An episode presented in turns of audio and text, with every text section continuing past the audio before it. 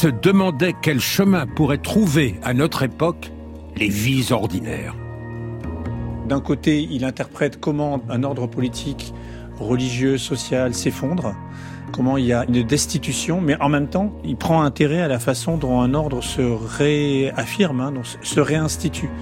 Et donc il y a cette double logique chez lui. C'est pas un penseur de la destitution, c'est un penseur de la dialectique qui va de, la destitution à la réinstitution. Et ça, c'est un point très important. Dans mai 68, il le dit. Euh, comment va va se fonder quelque chose de nouveau ou non à partir de la dislocation de l'autorité politique, etc., liée à, à l'événement de mai 68.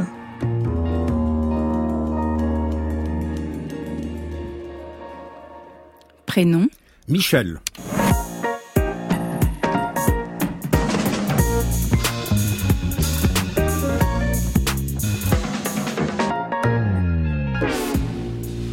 De Certeau.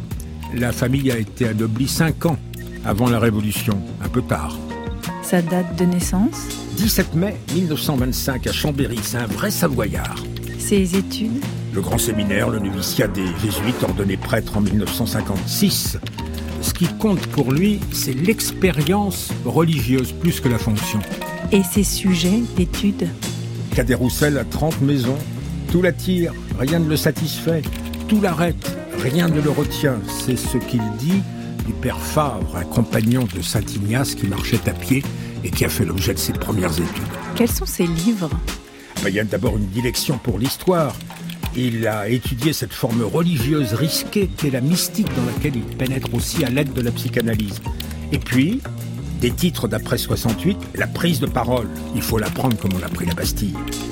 Et la culture au pluriel ou l'invention du quotidien comment les acteurs sociaux gardent des pratiques libres. Ces pays de prédilection L'Amérique latine et le Brésil, malgré la politique de sécurité nationale des dictateurs de l'époque, la fécondité des communautés de base, et puis la Californie, avec ses minorités et ses universités, qui lui offrent ses premiers postes d'enseignement. Et sa mort Prématurée, 9 janvier 1986, d'un cancer, peu après avoir été enfin élu à l'école des hautes études à Paris. France Inter. Intelligence, service. Jean Lebrun. Sachez, monsieur Lebrun, que tout ce que vous dites est enregistré. Et pour commencer, pouvez-vous nous donner des éléments qui expliquent l'ouverture de ce dossier? Une explication pourrait tenir au moment politique que nous vivons. Des scrutins présidentiels, législatifs, ce sont des moments de tension, mais aussi de respiration où peuvent enfin se faire un peu entendre les voix étouffées, se faire entreapercevoir les vies ordinaires. Voix étouffées, vie ordinaire, c'était le souci constant de Michel de Certeau, auquel est consacré le premier numéro de l'année de la revue Esprit, sous le titre L'amour des marges. Il faut passer par la marge pour retrouver le centre. Le concepteur de ce numéro d'esprit, notre premier interlocuteur, c'est le philosophe Guillaume Leblanc. Il part de notre dépossession. C'est ça. Oui. L'homme moderne est récité, il est, il est astreint à être euh, le commentateur d'un texte qui est énoncé par d'autres. Euh, et ça, c'est le drame. C'est le drame de l'homme moderne, c'est-à-dire qu'il est précédé par un discours euh, on voit bien qu'il y a quand même toute une réflexion sur le fait que l'individu moderne est euh, finalement saturé de commentaires qui le précèdent. Et chez Certeau, c'est vraiment très très profond.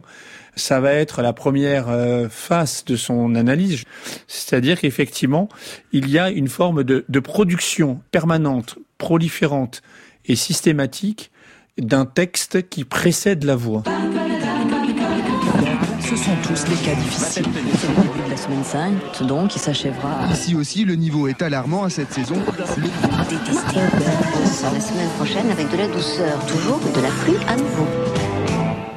Saisi dès son réveil par la radio, la voix c'est la loi, l'auditeur marche tout le jour dans la forêt de narrativité journalistique, publicitaire, télévisée, qui, le soir, glissent encore d'ultimes messages sous les portes du sommeil.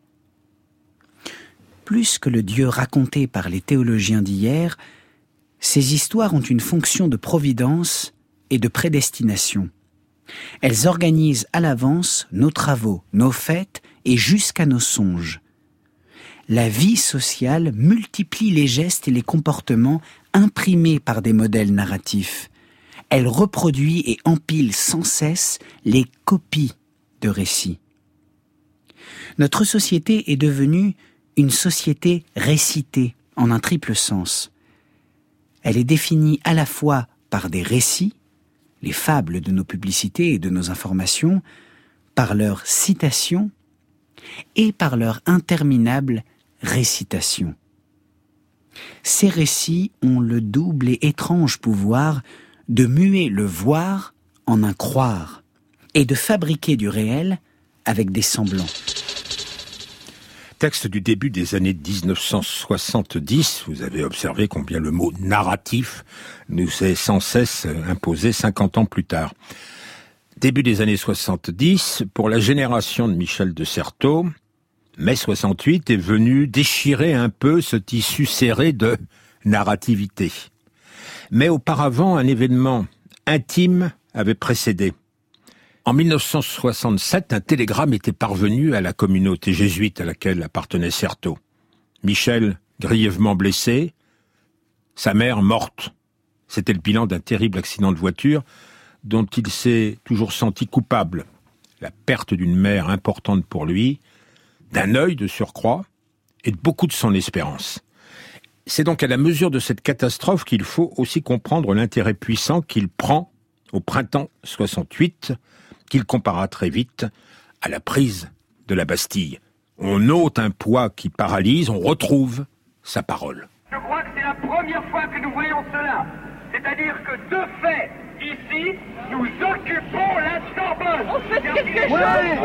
Voilà, voilà ce que vous avez fait. Moi aussi, je ne suis pas d'accord avec tous les mots d'ordre qui sont émis Bien par sûr. tous les groupes politiques qui existent. Mais le fait que je sois pas d'accord avec tous ces mots d'ordre ne me conduit nullement de dissocier les militants Mais de pas les militants, les militants je qui dit que moi ça contestent fait la- des années que je milite. qui contestent Je t'ai dit que les militants communistes, Voilà que tu me- les militants voilà que tu communistes pendant déranges. toute l'année ils ont Voilà milité que contre le pouvoir. Ici, tout le monde a le droit de parler. Mais ce droit était seulement reconnu à qui parlait en son propre nom. Quelque chose nous est arrivé. Quelque chose s'est mis à bouger en nous, émergeant d'on ne sait où, remplissant tout à coup les rues et les usines, circulant entre nous, devenant nôtre, mais en cessant d'être le bruit étouffé de nos solitudes. Des voix jamais entendues nous ont changé. Du moins, avions-nous ce sentiment. Il s'est produit ceci d'inouï. Nous nous sommes mis à parler. Il semblait que c'était la première fois. De partout sortaient les trésors endormis ou tacites d'expériences jamais dites. En même temps que des discours assurés se taisaient et que des autorités devenaient silencieuses, des existences gelées s'éveillaient en un matin prolifique.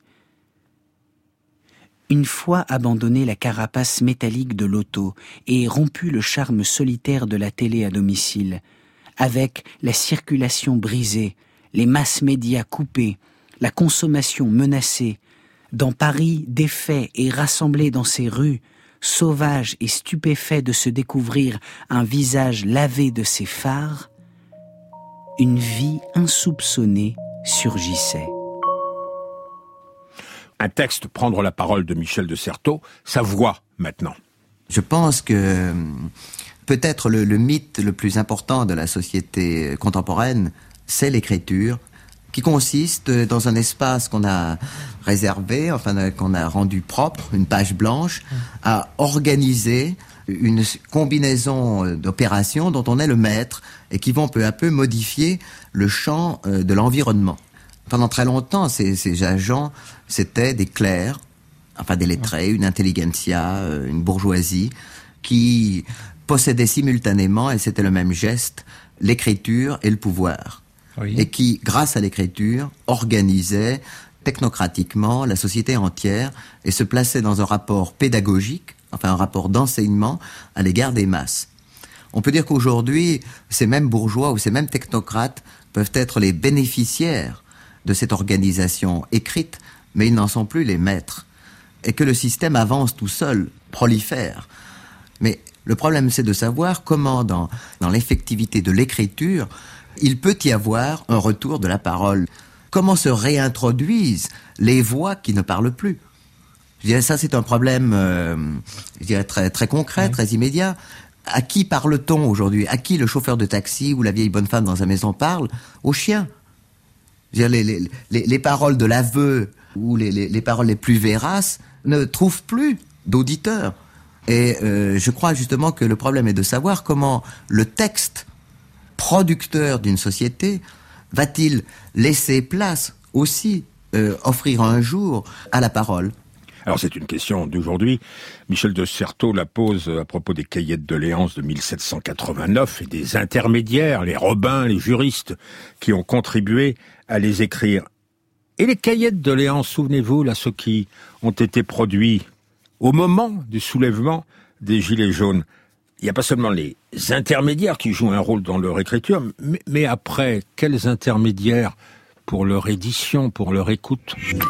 Les préfectures, après avoir récupéré les cahiers, les ont transmis à la Bibliothèque nationale de France pour qu'ils soient numérisés. Puis ces documents ont été transformés en texte informatique pour être analysés par des spécialistes. On appelle ça l'océrisation. Ces données, l'État les a gardées pour lui et ne les a jamais publiées sur Internet. Problème technique, justifie le cabinet du ministre. Les cahiers citoyens représentent des téraoctets de données. Les héberger en permanence sur le site aurait été trop lourd à mettre en place. Une explication qui ne convainc pas ceux qui ont analysé ces données. On nous a jamais euh, parlé de cette raison-là à l'époque. Et je pense pas qu'elle soit pertinente puisque nous, euh, l'ensemble des données tenaient sur nos ordinateurs. Le problème euh, principal que ça pose, c'est qu'on ne peut plus faire d'analyse sur ce corpus qui est un trésor national. On n'a jamais collecté autant de, d'expressions citoyennes en France. Euh, c'est dommage. Des cahiers qu'on a fini par retrouver, pas sur Internet donc, mais aux archives départementales, comme ici en Corrèze, dans ces cartons. Et c'est pareil pour tous les cahiers. Pour en avoir une vue d'ensemble, il faudrait donc faire le tour de France et se rendre dans chacune des 101 archives départementales pour demander chaque cahier un par un. Faut être très motivé, quoi. Relancée, l'administration a fini par reconnaître que la promesse de mise en ligne aurait coûté plusieurs millions d'euros et que ce renoncement était donc aussi financier. La transparence, c'est bien, mais il faut s'en donner les moyens. Bon, on va dire que la temporalité des universitaires n'est pas nécessairement euh, celle euh, des sites numériques, encore que l'un d'entre eux, les jours, a procédé à une numérisation accessible d'une partie des cahiers. Guillaume Leblanc, qu'on retrouve, le concepteur de la revue Esprit consacrée à Certeau. J'ai aussi essayé de lancer quelques étudiants à recherche de ces cahiers de doléances euh, en vain. On a l'impression qu'ils ont été confisqué, approprié, on ne sait pas trop où. On dit qu'un cabinet de consulting en a fait une synthèse définitive. Oui, voilà, ça c'est effrayant. c'est complètement effrayant. voilà, c'était la, synthèse définitive, euh, c'est vraiment l'effroi.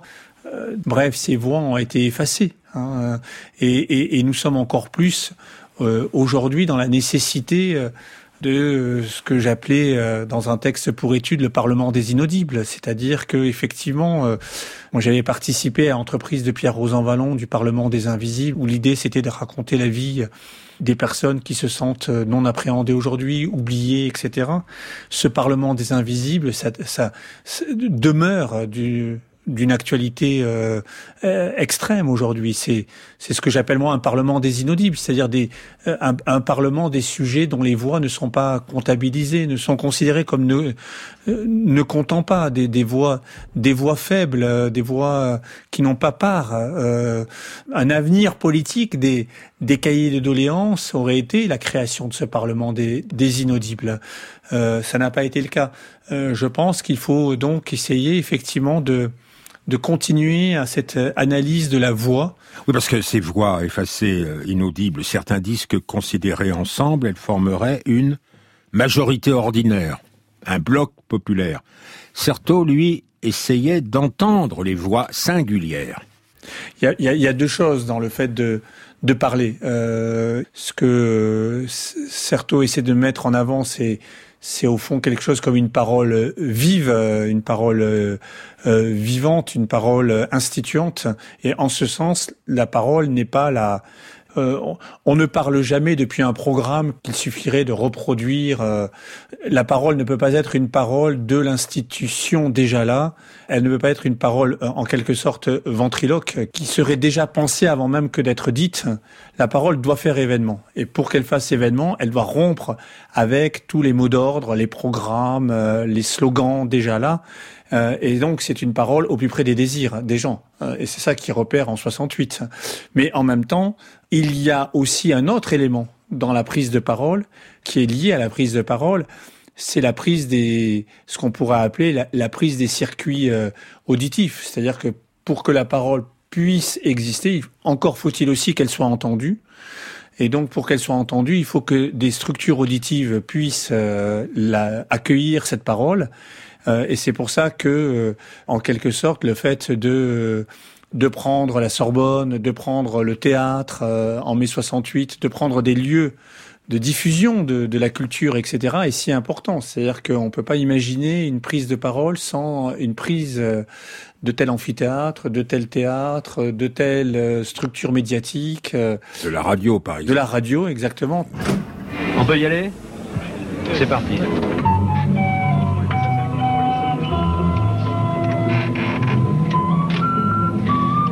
Aujourd'hui, 17 mars 1979, à 16h. Première émission de Lorraine Cœur d'Acier. Lorraine Cœur d'Acier, une radio créée par la CGT et mise à la disposition de toute la population de Lorraine en lutte pour défendre ses emplois, son patrimoine industriel et humain. Lorraine Cœur d'Acier, une radio pour vivre, travailler, décider en Lorraine. Dans ce combat, tous ne partagent pas toutes les positions de la CGT. Nous souhaitons que Lorraine Cœur d'Acier permette à tous de participer au débat, qu'elle aide à rassembler tous ceux qui veulent lutter pour l'avenir de notre région, qu'ils soient sidérurgistes, travailleurs d'autres professions, commerçants, artisans, enseignants, et quelles que soient leurs convictions personnelles. Cette radio est la radio de l'espoir. Ça ne passe plus là. C'est votre radio. Soutenez-la, participez directement à ses émissions, écoutez-la et faites-la écouter. Bien, Jean, je t'interromps un moment parce que il y a un hélicoptère qui est en train de tourner au-dessus de l'Amérique Longuillot. Alors si jamais euh, nos auditeurs euh, sentaient qu'on est brouillé, il serait gentil de nous appeler. Oui, parce que nous, on ne peut pas s'en rendre compte ici. Maintenant, on peut le dire, on est brouillé. On a trois, trois coups de téléphone là, qui viennent de nous parvenir. Nous vous invitons à venir à la place de Longouillot, devant l'hôtel de ville, devant les studios de Lorraine Cœur d'Acier, pour manifester votre mécontentement. Merci. Il y a tout un atelier qui, est venu nous voir, qui a débrayé à propos du brouillage. Sorti dehors, on a vu les hélicoptères, on a compris tout de suite. Hein. Bon, mais on a, entendu l'appel qu'on devait monter, bon, on est monté tout de suite, on n'a pas attendu. Hein.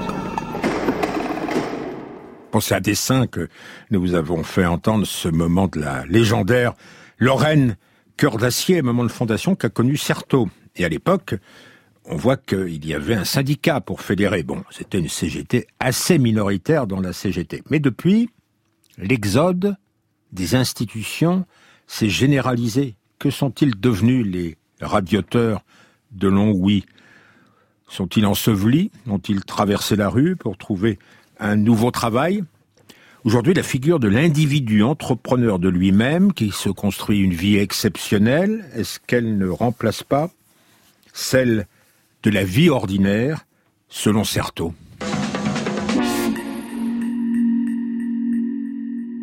Monsieur Lebrun, dans les années 1970, Michel de Certeau ne va-t-il pas piloter des enquêtes sur les vies ordinaires et les mille manières qu'elles utilisent pour inventer le quotidien?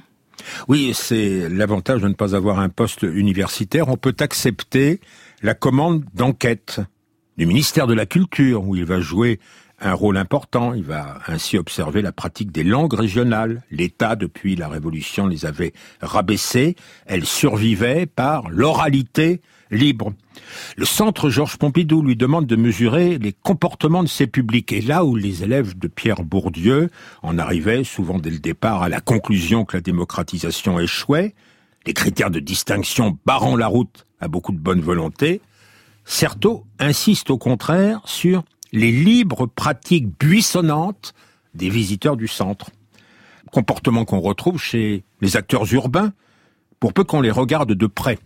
Exemple, l'enquête d'un disciple de Certeau, Pierre Mayol, à la Croix-Rousse, à Lyon, un quartier populaire, l'ancienne colline des ouvriers du textile, les Canuts.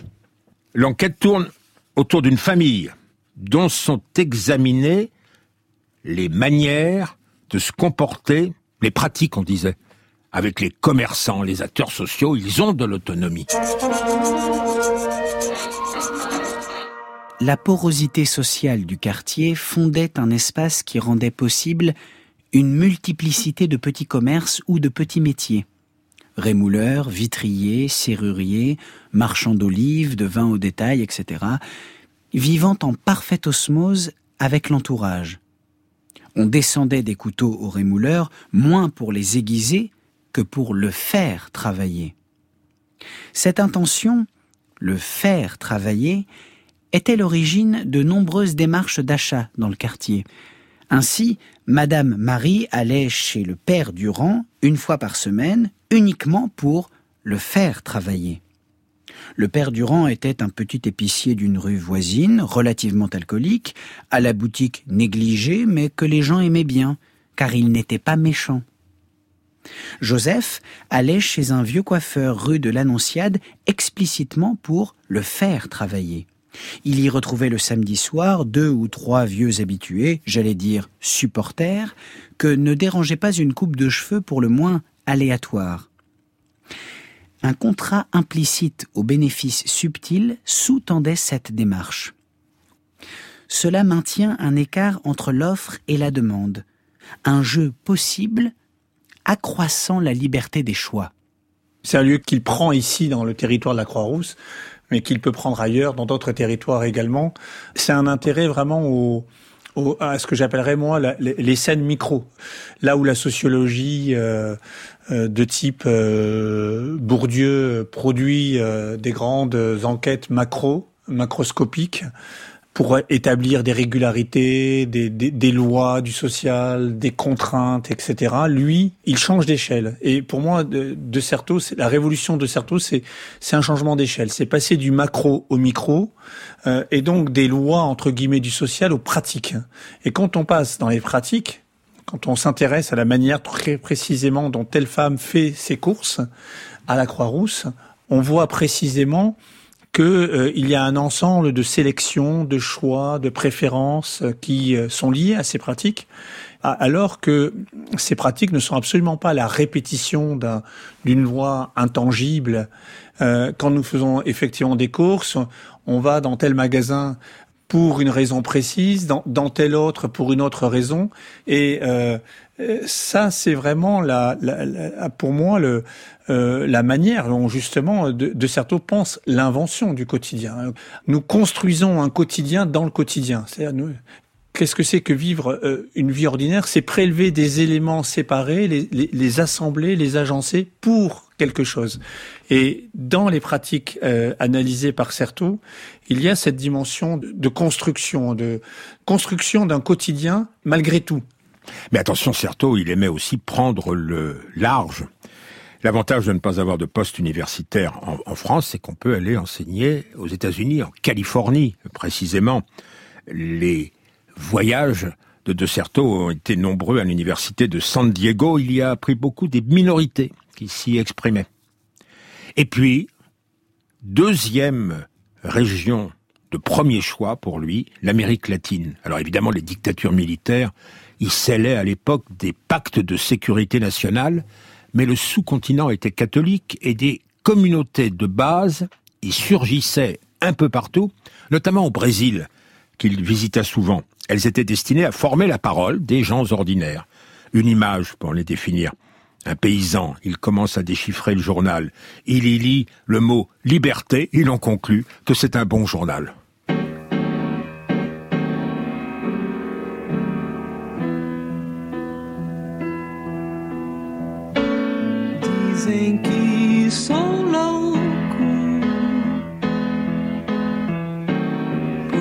pensar assim.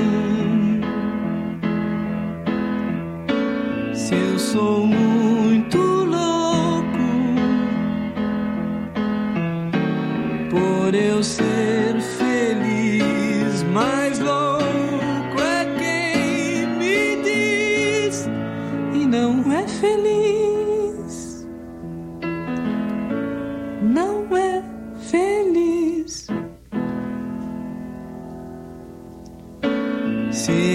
sun.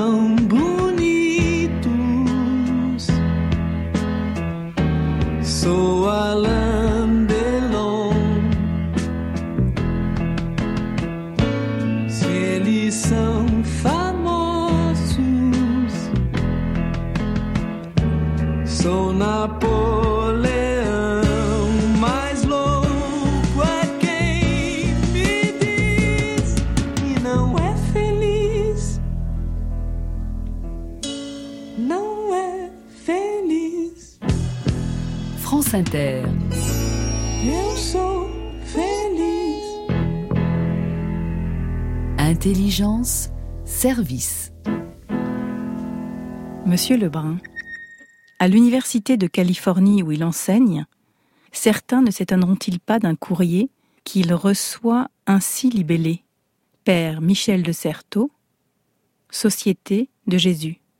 Et oui, il appartient à la Société de Jésus, à la Compagnie de Jésus. Mais, à la différence de beaucoup de ses confrères, il va moins travailler sur l'étude des grands philosophes ou des grands phénomènes sociaux que sur les vies ordinaires qui peuvent être des vies larges, les simples chrétiens qui ont cherché l'effacement. Alors prenons un exemple au XVIe siècle qui va occuper pendant peut-être dix ans Michel de Certeau, c'est celui du père Favre, c'est un compagnon d'Ignace de Loyola, né comme Certeau en Savoie en 1506. Il est un peu resté dans l'ombre car il s'en est allé prêcher à pied à travers l'Europe, en Allemagne notamment. Certeau établit, édite ses textes qui étaient restés épars, avec un souci de l'érudition poussé à l'extrême qu'il caractérise. Guillaume Leblanc. Le lien entre les mystiques du XVIe et euh, les, euh, disons, les, les anonymes d'aujourd'hui, euh, c'est une, une, une, attention euh, extrême à ce qui peut être inventé depuis une position qui n'est pas au centre mais à la marge, justement. Euh, et, et, ça, c'est le, le, geste, le geste de De Certeau. C'est celui-là qu'on a essayé un petit peu de, de, de, de, mettre en avant. Si on appelle, si on a appelé le dossier l'amour des marges, c'est précisément pour cette raison, c'est-à-dire qu'il y a une espèce de, de prix euh, d'attention et de primat accordé à, la marge sur le centre. Euh, la marge est un point de vue sur le centre. Il y a une forme de marginalisme théorique affirmé chez De Certeau, euh, pour qui la marge, c'est une perspective à partir de laquelle voir le centre. Euh, et, ça, je crois que c'est ça qu'il cherchait chez les mystiques. C'est, c'est d'une certaine manière un point de vue sur le système religieux, à la fois dans l'ordre des pratiques de croyance et dans l'ordre des institutions.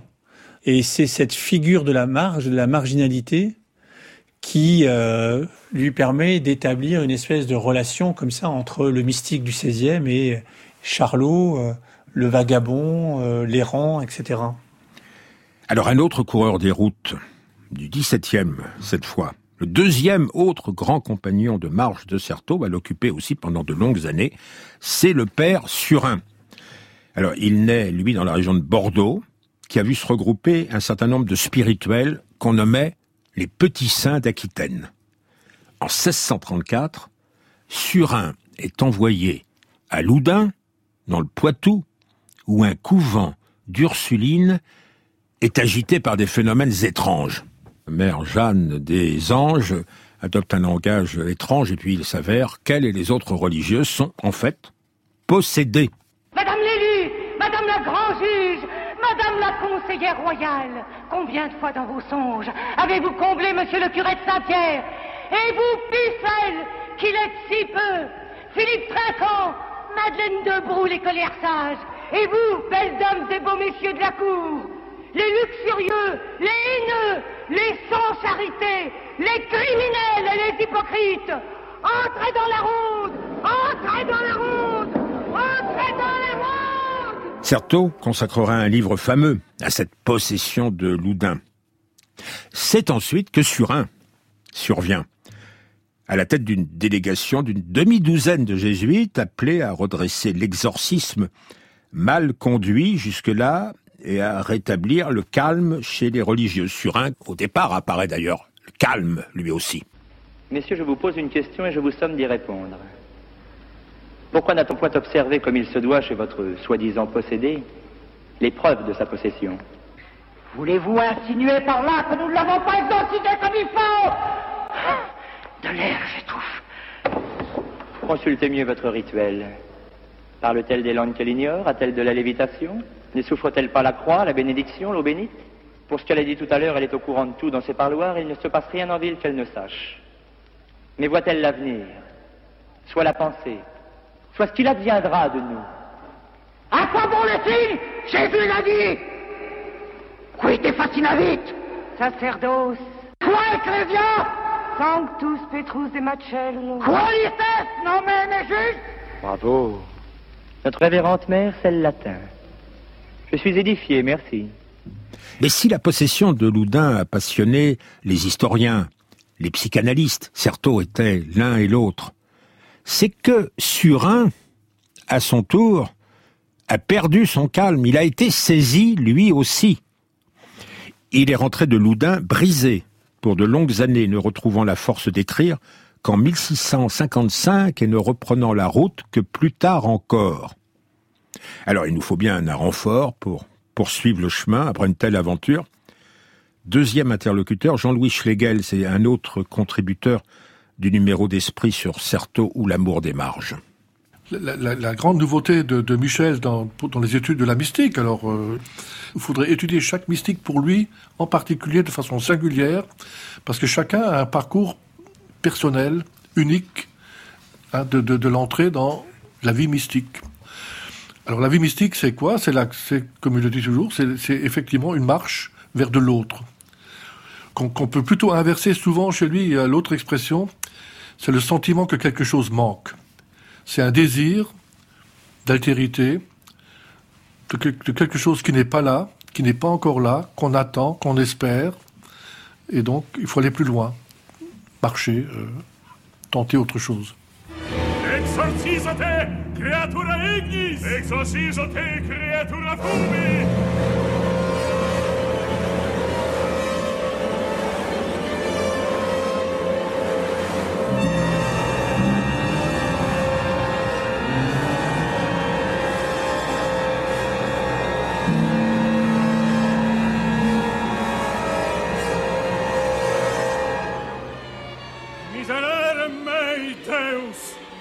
Vergib ihnen, vergib meinen Feinden.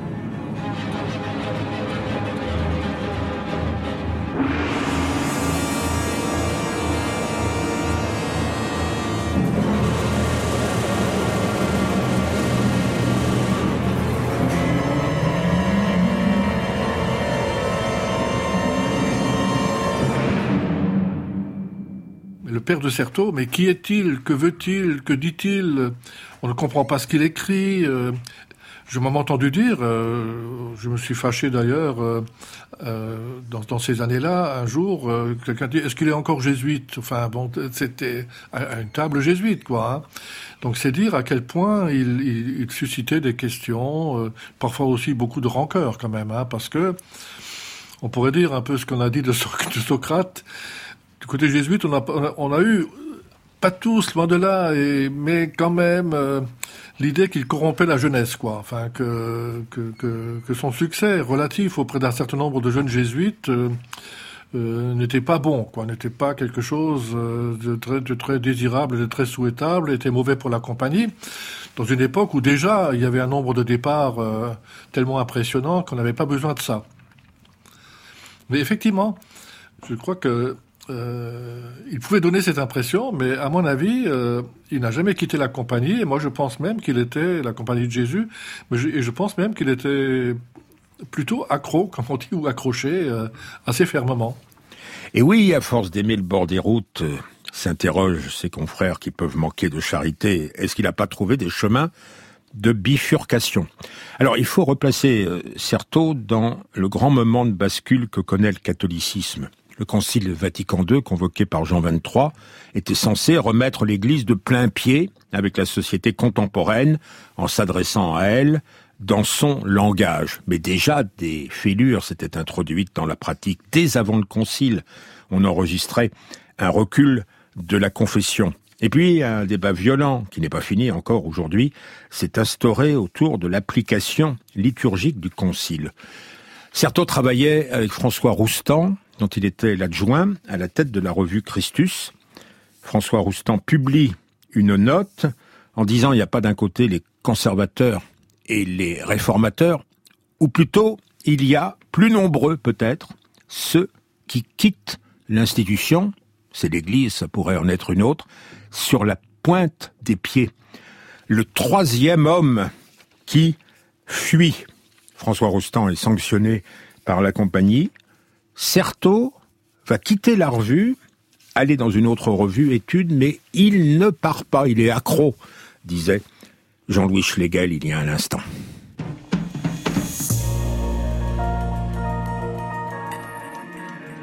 Michel de Certeau est à l'écoute des paroles vives. Faut-il pour autant considérer les institutions comme mortes? À commencer par l'institution religieuse qui le concerne au premier chef Monsieur Lebrun Je vais tenter de vous répondre par une image que Michel de Certeau aimait. Souvenez-vous, Charlot, la ruée vers l'or, la cabane de Rondin qui tient très mal équilibrée. La main de l'institution veut attraper Charlot, alors il se précipite à l'autre extrémité, mais c'est une porte et une porte qui donne dans le vide. Alors il revient de l'autre côté, du premier côté, mais la main de l'institution veut de nouveau le saisir. Je me souviens d'avoir parlé plus d'une une fois ou deux, ou peut-être même plus avec lui, il faudrait avoir un rapport ironique aux, institutions où on est. Bon, personnellement, je lui ai fait part de, mon doute là-dessus, hein. Je lui ai dit, par exemple, quand on est dans une institution comme une église, mais même dans beaucoup d'entreprises, à la limite, si vous n'y êtes pas quelque part corps et âme, quand même, ça devient très difficile pour vous. Hein, c'est, c'est-à-dire, l'institution attend de vous non seulement une loyauté, mais un engagement. Euh, je pense que ces discussions ont joué un rôle, au fond, pour moi-même, dans ma propre évolution, ensuite, euh, dans mon départ, enfin, voilà. Mais euh, c'était, quelque chose, c'était une différence entre nous. Quoi, hein, je... Mais lui est toujours resté. Il est resté. Il est resté. Dans cette distance ironique, Absolument. Dans, cette, dans ce caractère insaisissable. Oui, dans cet écart. Hein, il, aimait beaucoup ce mot aussi, hein, pratiquer des écarts. Un écart qui, qui, évidemment, un écart qui est sens, quoi, hein, que je puis justifier. Je crois que lui, euh, son départ de la revue Études, d'ailleurs avec laquelle il a gardé d'excellentes relations, y compris avec la communauté de la rue Monsieur de l'époque, hein, de, de, de, la communauté de la revue Études, euh, ce n'était pas un coup de tête, euh, disons, post-68 art, j'allais dire. C'était l'idée que il fallait aller ailleurs, quoi. Il, fallait, il, il, qu'il y avait peut-être compte tenu de ce qu'il était, de ce qu'il cherchait lui-même, de ses travaux, euh, de sa conception de la vie religieuse. Il, il fallait sortir euh, de l'acquis, hein, d'un héritage trop simple, trop facile. Voilà, je, je, m'installe, je suis bien installé dans une communauté qui m'assure le, vivre et le couvert, euh, même, j'allais dire, une vieillesse heureuse éventuellement, ou tranquille. Non, il y avait, ce besoin de d'exil, en quelque sorte, de, de l'acquis. Il cite souvent le livre du prophète Ézéchiel, où la vie n'a pas déserté que les seules institutions religieuses. L'esprit a quitté toutes les institutions. Le prophète Ézéchiel vivait au temps où Jérusalem, vaincue par les Babyloniens, était soumise aux déportations et où les citoyens épargnés se croyaient devenus l'élite en restant, eux, dans les murs sacrés l'architecture des institutions se vidait de sens et ceux qui l'occupaient ne tenaient plus que des pierres, un sol et des appareils, trompeuse possession de l'esprit. Pour Ézéchiel, l'invisible soleil de son peuple avait quitté cette terre et pris le chemin des exilés. il nous arrive quelque chose d'analogue. Un exil se produit. Monument dont les conservateurs attitrés pensent garder la vérité en les occupant, bien des institutions semblent abandonnées par ceux-là précisément qui se veulent fidèles à une exigence de conscience, de justice ou de vérité. Ceux qui émigrent, avec éclat et protestation quelquefois, mais plus souvent sans bruit et comme une eau fuit, c'est l'adhésion, celle de citoyens, celle d'inscrits à un parti ou à un syndicat, celle de membres d'une église.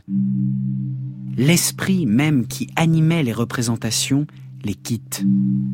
Il n'a pas disparu. Il est ailleurs, parti à l'étranger, loin des structures que son départ change en spectacle désolant ou en liturgie de l'absence.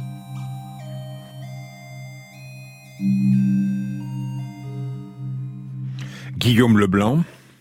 Il me semble que ce diagnostic que, fait Certeau là, dans ce texte, hein, on pourrait quasiment le tenir euh, aujourd'hui. On a l'impression que les institutions, les partis, les syndicats, les, les, les universités, etc., plus personne n'y croit vraiment. Et donc ceux qui occupent les postes de responsabilité à l'intérieur de ces, de ces formes institutionnelles sont, comme il le dit, des demi-soldes hein, qui, qui font que les institutions tiennent encore alors qu'elles n'ont plus de vitalité par elles-mêmes. Elles n'ont plus la vie, elles n'ont plus la capacité de produire des croyances collectives. Euh, et euh, nous sommes, je crois, euh, dans une société qui est quand même assez proche de ce diagnostic assez sombre de, de Certeau, justement. Et alors, il fait le rapprochement avec l'Empire, les demi-soldes, euh, qui continuent à faire semblant d'y croire, euh, mais qui n'ont plus vraiment d'activité, ou bien les émigrés. Hmm. Les émigrés, c'est une figure très importante. euh, C'est une- Certeau. Oui, c'est une figure très très très importante qui traverse toute l'analyse de Certeau. L'émigré, c'est celui, c'est c'est l'émigré de l'intérieur, c'est celui qui euh, est, euh, de- devient étranger à l'intérieur de sa propre société. Pourquoi est-il étranger dans euh, à l'intérieur de sa société? Parce que euh, l'individu ne croit plus à l'ordre social dans lequel il se trouve. Et donc il devient étranger à sa propre société, il devient effectivement ce que Certeau appelle un émigré, quelqu'un qui euh, se trouve à l'intérieur, mais déjà en fait à l'extérieur, une figure en quelque sorte de l'inclus exclu. Et, et, et toute la question, c'est de savoir comment, euh, voilà, c'est la question que je pose dans, dans, dans le texte qui est le mien sur la société de l'Exode. Quand on n'y croit plus, quand on ne croit plus à sa propre, euh, à l'ordre social dans lequel on est, comment est-ce qu'une société peut faire avec un, ensemble d'individus qui sont globalement sceptiques? Les- L'étranger, c'est le sceptique au fond. La, la société ne produit plus de croyances collectives, elle produit un scepticisme général à l'endroit de ses propres institutions. Et la question, c'est de savoir si une société de sceptiques est envisageable. Est-ce qu'on peut vi- vivre dans une société de sceptiques? Mais Certeau continuait à produire ce qu'il devait produire. Dans le discrédit des autorités anciennes, la voix de l'historien doit faire entendre ce qui peut être sauvé du passé, et celle du prophète écouter ce qui germe. Certeau était ouvert à tout recevoir. Les hautes études se sont décidées sur le tard à les lire. Il allait enfin pouvoir réunir des étudiants dans un séminaire qui aurait pignon sur rue. Il a passé depuis longtemps beaucoup de temps à interroger le travail des autres qui venaient le consulter. Il a été traversé par la vie des autres et la sienne s'est consumée. Un cancer fulgurant se déclare. Il est encore loin de ses 60 ans. Jean-Louis Schlegel sera l'un de ses ultimes visiteurs au moment où il vient lui annoncer son départ des Jésuites. J'ai vu Michel de Certeau un mois avant sa mort, alors qu'il était quand même dans un état physique. euh, euh, il était à la fin, il, arri- il arrivait à la fin. hein. Donc on est allé, on est sorti de chez lui, je suis allé le voir, on est sorti, on est allé dans un restaurant à 50 mètres et euh, il, marchait, enfin j'ai dû le tenir par le bras pour, qu'il- puisse marcher jusqu'au restaurant. hein. Et donc, et ce, reste- ce dernier repas avec lui, a été quand même un grand moment pour moi, forcément. hein. C'est, j'ai été étonné de son étonnement permanent, de, de, de, ce côté fraternel, total et définitif. Euh, Il, il m'a pas dit tu as raison, mais il m'a dit euh, au fond, Moi, je lui ai expliqué que c'était très dur avec mes parents à l'époque, mes vieux parents, pour leur expliquer ce genre de décision, etc. Bon, euh, mes, parents étaient de vieux, donc de vieux paysans catholiques. euh, pour eux, c'était mon départ euh, était l'effondrement pour eux. Et, il m'a dit quand même quelque chose. Il m'a dit personnellement. euh, Parler à mon père de mes problèmes euh, de vie religieuse n'a pas été possible. Donc il, m'a fait une confidence. Je ne sais pas, qui- il- il- ce n'était- pas un homme des confidences, mais là il m'a fait une confidence quand même euh, qui- m'a qui m'a beaucoup impressionné quoi. Au fond, il est resté dans la compagnie pour vous aider à partir, tous les autres. Je ne sais Est-ce que pas. c'était pas non, sa je crois de vous accompagner Je dans ne sais votre pas. départ Évidemment, évidemment, tout le, tout le monde, je, vous- je- je- tout le monde pouvait se poser la question, mais, mais, mais que diable fait-il encore dans, dans la compagnie de Jésus? À partir des années 70, hein, c'est la question que, plus d'un posait, mais bon, je crois que, ben, vous savez, c'est un peu le secret d'un engagement, d'un peut-être d'un amour de jeunesse, je ne sais pas. Il y avait du samaritain chez Certeau. Le samaritain, c'est celui qui, dans une parabole des évangiles, se penche sur un blessé qui gît dans un fossé, peu importe ce que croit le samaritain et le blessé, la croyance, elle est dans l'acte. On interroge souvent le philosophe Bruno Latour, malade lui-même à présent, pour lui demander Êtes-vous croyant? Il renvoie aux êtres religieux. Il ne faut pas se précipiter, dit-il, pour nommer ces êtres. Ce sont des êtres délicats et sensibles qui comportent toujours une part d'incertitude. Michel de Certeau était l'un d'eux.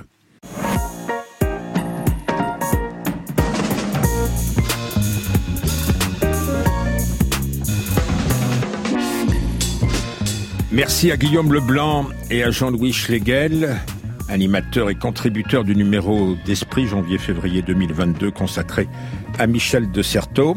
Claude Langlois, de son côté, publie aux presses universitaires de Rennes un livre sur les débuts intellectuels de Michel de Certeau. À la technique, Hervé Dubreuil, à la Maison de la Radio et de la Musique, Pierre-Yves de Rollin. Les lectures, Grégoire Roqueplot. Les agents d'intelligence service, Frédéric Martin et Franck Olivard. La réalisation, Audrey Ripouille.